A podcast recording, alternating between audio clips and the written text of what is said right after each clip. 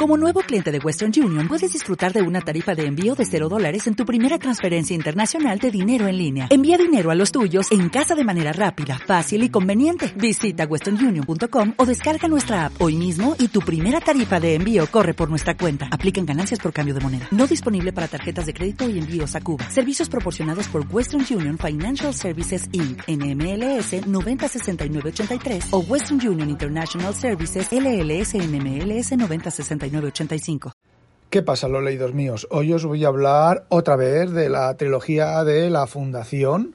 Lo que pasa es que os voy a hablar de la última versión que se ha editado, que la ha hecho Ediciones B con la traducción de Manuel de los Reyes. Y bueno, es un tomo, lleva las tres. Eh, los tres libros de la Fundación canónicos, ¿vale? Fundación, Fundación e Imperio y Segunda Fundación, en un solo tomo, 800 30 páginas de leer, ¿vale? La web pone que son alguna más, pero son 830 páginas. La última, el último texto está en la página 830. Y os voy a comentar dos aspectos del libro. Eh, el aspecto físico, voy a empezar primero con lo que no me ha gustado, ¿vale? El aspecto físico del libro no me ha gustado. Lo primero es que el lomo es el papel no está cosido. Normalmente los libros de, de este tipo de tapa dura, que valen 36 euros, normalmente estos libros suelen ser cosidos. ¿Vale? Me refiero a que los cuadernillos van cosidos, con lo cual uno los puede leer muchas veces y los puede abrir mucho, muchas veces, sin que se suelten eh, las hojas y el lomo queda blandito, se puede abrir, se puede mantener abierto. En este caso, el lomo no me ha, no me ha costado mucho de mantenerlo abierto, pero lo he tenido que leer en atril porque el libro es muy grande, otra de las pegas es que la letra es muy grande, es tan grande la letra, el, tamaño de la letra, que cuando hagan la edición de bolsillo, pues solamente tienen que hacer un zoom y reducirla. Eh, son cosas del aspecto físico que no me gusta. El tipo de letra sí me gusta mucho. Es una, una letra tirando, mm, a ver, no me acuerdo cómo se llama, eh, ahí están las, eh, las que tienen serifa y las que no tienen serifa. Las que tienen serifa son las que tienen los rabitos, ¿vale? Pues este tipo de letra es muy redondita con muchos rabitos. Entonces a mí me gustan mucho los rabitos en, en, las, en las letras. De hecho, yo tengo, normalmente yo suelo leer en los dispositivos que me lo permiten, en el Kindle no, por ejemplo, pero en otros dispositivos que me lo permiten y en programar de leer yo suelo utilizar mucho una fuente que se llama FTC Caslon 30 ITC, que es una fuente que me bajé yo de internet. De hecho, incluso compré un programa porque los puntos suspensivos tenían un símbolo raro y me, bajé yo un programa para editar la fuente y cambiar el FTS que llevaba de puntos suspensivos por tres puntos suspensivos, tanto en la cursiva como en la en la normal y me lo bajé, lo modifiqué y esa fuente pues la tengo yo guardada y suelo leer con eso. ¿Qué es? Es una fuente que simula ser una fuente antigua, irregular, porque si os fijáis vosotros cuando estáis leyendo en un ebook, la letra es perfecta, pero a mí me gusta ese aspecto de letra con fallos en la impresión de la tinta y demás. Bueno, pues esta, esta fuente lo simula. Evidentemente, cada letra tiene el mismo fallo siempre, pero una vez que ves el texto en los programas, no todos los programas presentan bien esta esta fuente, por ejemplo, los de tinta electrónica suelen, suelen presentarla bastante mal, bastante difusa. Eh, bueno, pues eh, me gusta mucho, entonces yo leo con esa fuente. Entonces el tipo de fuente del, libro este me ha gustado mucho, me gusta mucho, pero es demasiado grande. Y aparte, bueno, lo he tenido que leer en atril, es un libro grande, pesa un montón, eh, pero el mayor problema es que es, el lomo no es cosido, entonces cuesta, no cuesta mucho, pero cuesta bastante de abrir. Otra de, de las cosas que no me han gustado nada es el índice. El índice ya se lo podían haber currado un poquito más, porque Tela Marinera, el índice son las tres novelas. La página en la que empieza las tres novelas. Pero cada novela dentro tiene cuentos. Por ejemplo, eh, la primera novela creo que son cuatro historias, la segunda son dos historias y la tercera son dos historias más. En la misma página, es que no tienen ni que añadir una sola una página más. En la misma página podían haber añadido en el índice el nombre del, libro y después de dónde empieza cada cuento. ¿Qué menos? Bueno, esta edición viene con unas láminas de un dibujante supuestamente famoso. Yo, como no entiendo de, todo este tipo de dibujantes y demás, pues no sé si es muy famoso o poco famoso. Las láminas, la verdad es que mm, también tengo otra crítica. Las láminas van de mejor a peor. Yo estaba leyendo la, la primera historia donde aparece el mulo y digo, tiene que haber pintado al mulo, tiene que haber pintado al mulo, tiene que haber pintado al mulo. Efectivamente, una de las láminas es el mulo. Pero el mulo, la expresión de la cara del mulo la clava, conforme la describe Asimov. Pero, pero, pero, pero, tiene un fallo y eso indica que el dibujante no se ha leído entera ni con el suficiente detalle la novela. Le, me pintan al mulo con una nariz completamente afilada y fina y en la novela la nariz del mulo es bulbosa. Yo siempre me lo he imaginado como un, eh, como un bonobo, esto que tiene la nariz gorda, así un poco caída, casi sobre la cara, pero yo me he imaginado al, al, eh, al mulo una persona, pero con esa nariz, una nariz gorda, hinchada, además lo dice, bulbosa.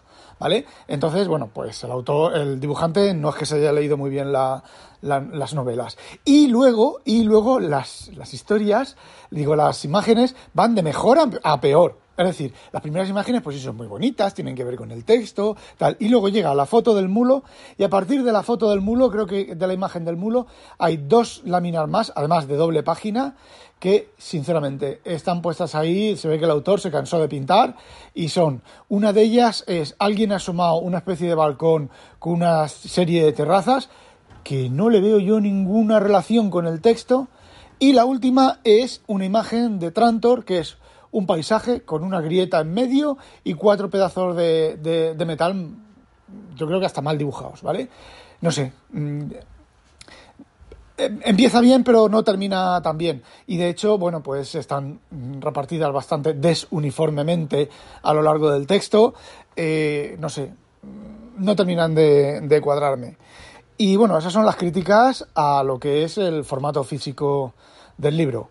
Eh, las novelas, yo siempre os he dicho que las novelas de la Fundación han envejecido bastante mal y he criticado mucho a Asimov y he criticado mucho, bueno, pues la serie entera de la Fundación. Vale.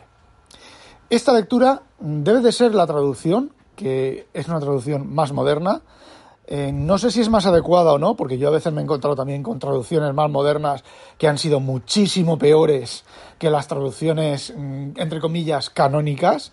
Y os puedo citar traducciones de Julio Verne. No estoy hablando de las últimas traducciones de cátedra de Navarrete, ¿vale? Verne lo ha clavado. Me estoy refiriendo a traducciones, pues, eh, no sé, de novelas que se publican de Verne, eh, nuevas traducciones de novelas de Verne y de Dickens. Todas estas novelas que hay ahora unos ahí en, en las librerías, o había hace dos años, antes de la pandemia, unos tomos gordos de novelas de Dickens. Bueno, pues mm, las traducciones dejan mucho que desear. Son traducciones modernizadas. Dickens escribió con un tono arcaico de aquella época y vale, podemos traducir algunas cosas, pero modernizar algunas cosas, pero no el texto completo. No estoy diciendo que no, que no sean fieles, estoy diciendo que son que estás leyendo y yo digo, y yo estoy pensando, este no es Dickens. Aunque no han recortado nada, ni, ni cosas de esas, pero este no es Dickens. Sí que sé que hay traducciones de Dickens que, bueno, que no tienen nada que ver con el original. Ya os puse hace unos, hace ya casi al principio de este podcast, ya os puse unos ejemplos de una novela de Dickens. Eh, que no se parecen nada. La traducción moderna, supuestamente más fiel y tal respecto al texto original, eh, imaginaciones, ¿vale? Cacho perro eh, en lugar de soperro. Em, eh, bueno, una, escena de que le tira un, palo a un chaval y bueno, no tiene nada que ver el original con lo que con, la descripción de la, de la, traducción. Y eso no es eh, modernización, eso es traducir mal y punto. Bueno, pues os decía que las novelas, yo leí el año pasado, el año pasado leí las cinco novelas de la Fundación, las tres canónicas y las dos siguientes, y la verdad es que eh, todavía pensé que había envejecido todavía más peor, más mal. Pero he estado leyendo estas, esas traducciones y mm, a lo mejor es porque están modernizadas también, no lo sé, no lo voy a mirar, no me voy a desilusionar, no lo voy a mirar. Pero la verdad es que las novelas me han gustado mucho más. Y os digo otra cosa, eh, me las sé casi de memoria, porque mis tiempos mozos pues, las habré leído unas 5 o 6 veces. Eh, las leí el año pasado, me sabía de memoria todo lo que iba a pasar y estaba con la tensión de lo que iba a pasar. el año pasado, por ejemplo, todas estas eh, conversaciones, discusiones, de desarrollar la trama mediante conversaciones, pues a mí me aburrían lo que no está escrito. Y esta vez mm, no me han aburrido tanto. Son un poco, desde mi gusto, y esto es gusto, ¿vale? Desde mi gusto son un poco prolijas de más, pero no me han aburrido de la manera mortal que me aburrían, que me aburrieron las, la lectura del año pasado. Entonces, no sé si es también un tema de estado de ánimo pero la verdad es que me han gustado mucho, ¿vale? Han, siguen, han envejecido, evidentemente. Todo este tema de, la costa, de la cosa mental, aquí volvemos otra vez, ya no sé si es un tema de que yo el año pasado las leí demasiado deprisa o demasiado mal, o mi estado de ánimo, como ya os he comentado, o mm, Asimov ha sido siempre un racionalista. Asimov ha sido un ateo convencido. Asimov ha tenido serias discusiones y serias peleas con otra gente porque, bueno, pues siendo judío, pues la gente pensaba que, bueno, pues que era judío practicante y él, bueno, primero, los primeros que les ha dado caña siempre ha sido a los, a los judíos. No antisemitismo, ¿eh? sino dar caña, pues igual que le daba caña a, a, a todas las religiones. Entonces, yo siempre me, me he preguntado cómo Asimov, tan racionalista que es, eh, fuera capaz de producir eh, tres historias, porque las tres últimas historias de la serie de, la Fundación son historias sobre poderes mentales, y exactamente eso, cómo ha podido creer en los poderes mentales esotéricos. Entonces, en esta lectura mm, me ha parecido que la explicación que daba mm, respecto a la época, la explicación que daba estaba bastante, bastante bien explicada, ¿vale? Hay que leer con detalle, hay que leer en el momento justo de los detalles donde van saliendo las cosas. Está en, el, en la última, en el último, en la última novela, ¿vale? Cuando se desvela el, dónde está la segunda fundación. Y bueno, son cositas de aquí y de allí que sí, que terminan siendo posibles. Y entonces aquí debo de pedir perdón a Tejedor 1967, a Javier, porque esta es una discusión que hemos tenido yo. Eh, y él ha dicho que, bueno, ¿por qué no va a existir los poderes mentálicos en el futuro mediante pues algún alguna técnica, alguna historia tal? Y sí, a ver, tengo que reconocerle que a este hombre que sí, que tenía razón, que el que estaba equivocado eh, soy yo. Entonces, no sé, mm, sigo diciendo que han envejecido muy mal, son machistas, las historias son machistas. Hay una escena que sale, exactamente no la recuerdo bien, pero sale no sé quién. ¿Dónde está Baita? Baita, a ver, en una de las novelas están en, van hacia Belriose, que es Belisario, es un anagrama de Belisario, ¿vale? Belriose eh, está conquistando la fundación y entonces ellos deciden ir, eh, Baita Darrell, eh, ya no recuerdo, dos, dos, sí, el... Ay, el psicólogo de la fundación, que no me acuerdo ahora, si lo acabo de leer. Bueno, pues tres personas intentan ir a la fundación, a la, perdón, eh, ir al imperio para que mm, a convencer al emperador de que Belriose lo que quiere es ser el emperador y usurpar y tal. Bueno, pues en una de las escenas eh, son dos tíos y una tía, ¿vale? Eh, ¿Dónde está Baita? Estará haciendo la comida. Hay otra escena en la que está el marido de Baita y le dice, Baita, hazme la cena. Eh, no sé, es un poco, un poco trasnochado de más, ¿vale? Suena bastante trasnochado de más. Evidentemente no lo estoy criticando, hay que entender eh, la, época, la época que era, ¿vale? Y Asimov pone una, un personaje femenino, le da, le da preponderancia porque en la historia del mulo, en la cual viajan a Trantor con el mulo, eh, Baita es la que resuelve el tema, ¿vale? Y en la última historia es la cría esta la que más o menos arma el lío, la lía parda para luego desliarla, evidentemente en base a la fundación, ¿vale? A la segunda fundación, a los cálculos de la segunda fundación. Bueno, aquí os tengo que decir que las críticas que en su momento hice sobre que más, más que nada las saqué del libro de Faltroug eh, la ciencia ficción de Isaac Asimov, de no sé qué, no sé quién Faltro, solo está en inglés, se puede conseguir por ahí en, internet. Eh, siguen siendo ciertas, ¿vale? De hecho, en las primeras novelas, las primeras tres, el primer libro y la historia de Belriose, eh, los personajes no hacen nada, ¿vale? No tienen activo de ningún tipo.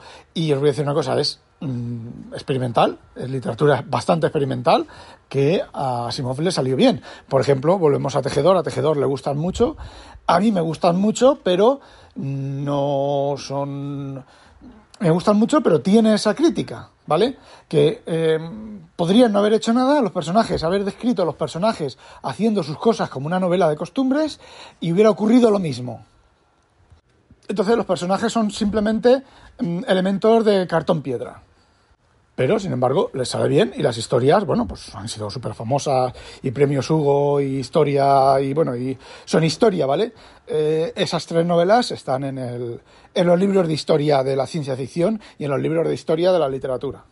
Y bueno, eso era lo que quería contaros. No olvidéis sospechosos habitualizaros. Adiós. ¿Necesitas ayuda? En O'Reilly Auto Parts te ayudamos. ¿Necesitas algún consejo? Te aconsejamos. Nuestros profesionales en autopartes están siempre disponibles para ayudarte a encontrar lo que necesites. Excelente servicio al cliente es solo una de las ventajas que ofrece O'Reilly Auto Parts. Los profesionales en autopartes. Oh, oh, oh,